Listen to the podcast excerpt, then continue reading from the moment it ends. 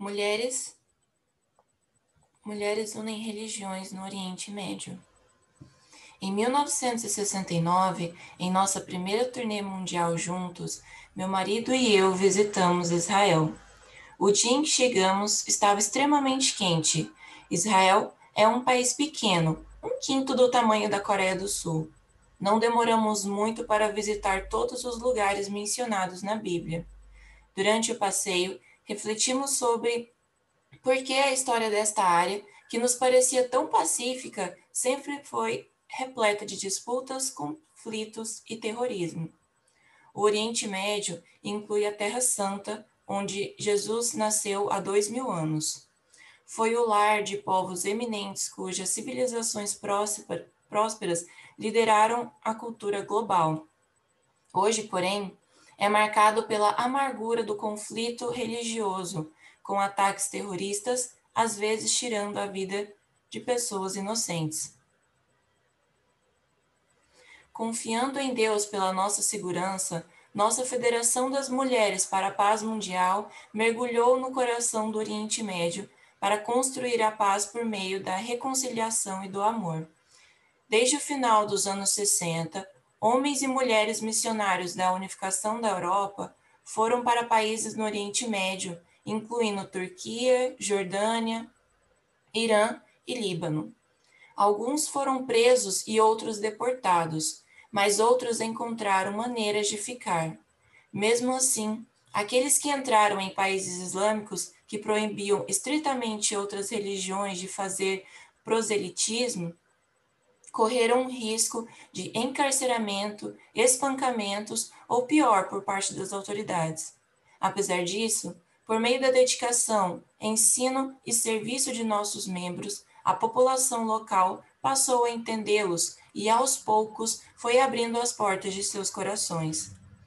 Em meados da década de 1980, esses missionários trouxeram eminentes clérigos muçulmanos à nossa Assembleia das Religiões do Mundo e às conferências do Conselho das Religiões do Mundo. E esses clérigos, por sua vez, trouxeram cidadãos muçulmanos do Oriente Médio e do norte da África, às vezes centenas de cada vez, para participar de seminários do princípio divino de 40 dias em Nova York no início dos anos 90. A partir de 1992, os casais islâmicos que foram movidos pelos ensinamentos do princípio receberam com gratidão a bênção do casamento.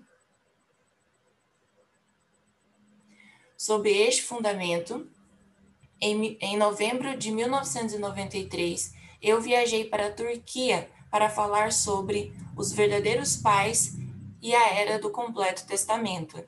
As pessoas tentaram me impedir de visitar o, Oriente Médio, dizendo que seria extremamente perigoso e o público sairia se eu fizesse um discurso que não fosse adequado para eles. Isso não me deteve nem um pouco, pois já havia passado por situações piores muitas vezes. Mesmo que haja apenas uma pessoa esperando para me receber, considero minha missão como mediadora de Deus, a filha unigênita, ir para os confins da terra para encontrar essa pessoa e abrir para ela a porta da salvação. Como fui avisada, metade da audiência em Istambul se levantou e saiu durante meu discurso, porque não mencionei o Islã ou o profeta Maomé.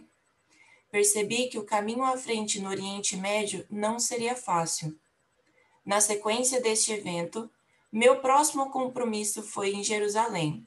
Minha família e líderes do movimento novamente expressaram preocupação eles ressaltaram que se tratava de um epicentro de guerra e tentaram me persuadir a esperar um momento mais calmo. Mesmo assim, fui a Jerusalém e, após minha chegada, encontrei um problema diferente. A oposição de líderes judeus fez com que o local cancelasse abruptamente nossa reserva. Encontramos outro salão, mas lá, como em Istambul, Muitas pessoas saíram durante meu discurso porque o que eu disse não estava de acordo com suas crenças.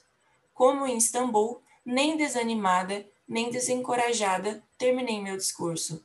Sabia que Deus havia sofrido no Oriente Médio por milhares de anos e eu estava experimentando uma pequena amostra dessa dor. Eu sabia que mesmo aqueles que saíram mais cedo receberam algo de valor que crescia em seus corações. Enquanto o mundo inaugurava o novo milênio, a Conferência de Liderança do Clero Americano elevou o nosso Ministério pela Paz no Oriente Médio a um novo nível com a iniciativa de trazer a reconciliação entre judeus e cristãos. Com base no chamado aos cristãos para abraçarem o povo judeu, se descobriu que a cruz era uma barreira para essa união. Portanto, os cristãos clamaram pelo fim da era da cruz, tirando suas cruzes e se concentrando na ressurreição e na vitória de Jesus em amor. Em maio de 2003, membros do clero cristão dos Estados Unidos e da Europa, bem como Israel, marcharam pelas ruas de Jerusalém carregando uma cruz.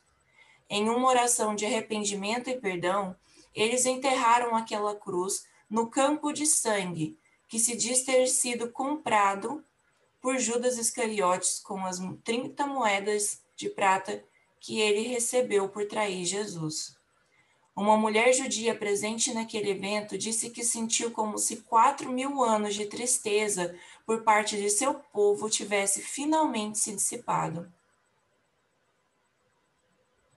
No mesmo ano, realizamos a Declaração de Jerusalém para a reconciliação das três religiões abraâmicas e realizamos uma cerimônia no Parque Principal de Jerusalém.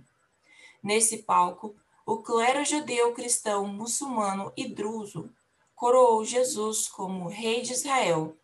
Nossa mensagem foi clara: Jesus veio à humanidade como Rei dos Reis, mas foi rejeitado e crucificado e por isso não pôde realizar o reino de Deus literal que declarou estar próximo.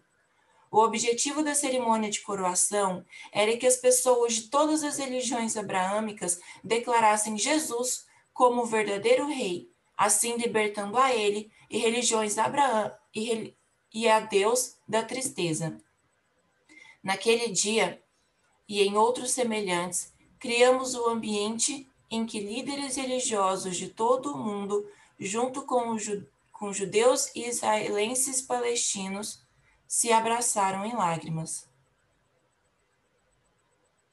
O trabalho realizado pela paz no Oriente Médio foi o fruto de muitos trabalhadores na vinha de Deus, incluindo nossos missionários e membros da Federação das Mulheres, em particular do Japão, que foram inspiradas pela visão dos verdadeiros pais.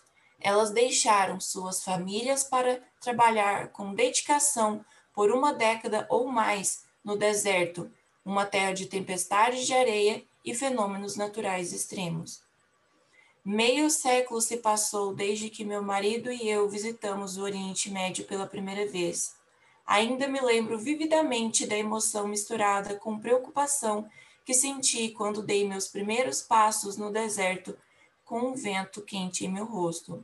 Naquela época, ao visitarmos três nações do Oriente Médio, oramos fervorosamente para que toda a religião se unisse em um coração e alcançasse a paz.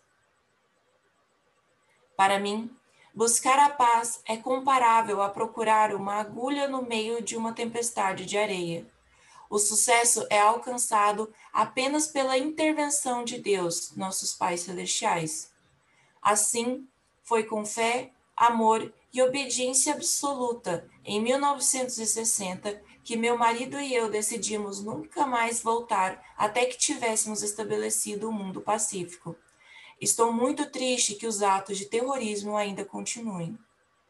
Quando todas as pessoas perceberem o significado da filha unigênita e que ela está com elas representando o ideal de feminilidade pelo qual todas as religiões se empenharam, o ciclo de tragédia após tragédia chegará ao fim, tanto no Oriente Médio como em todo o mundo.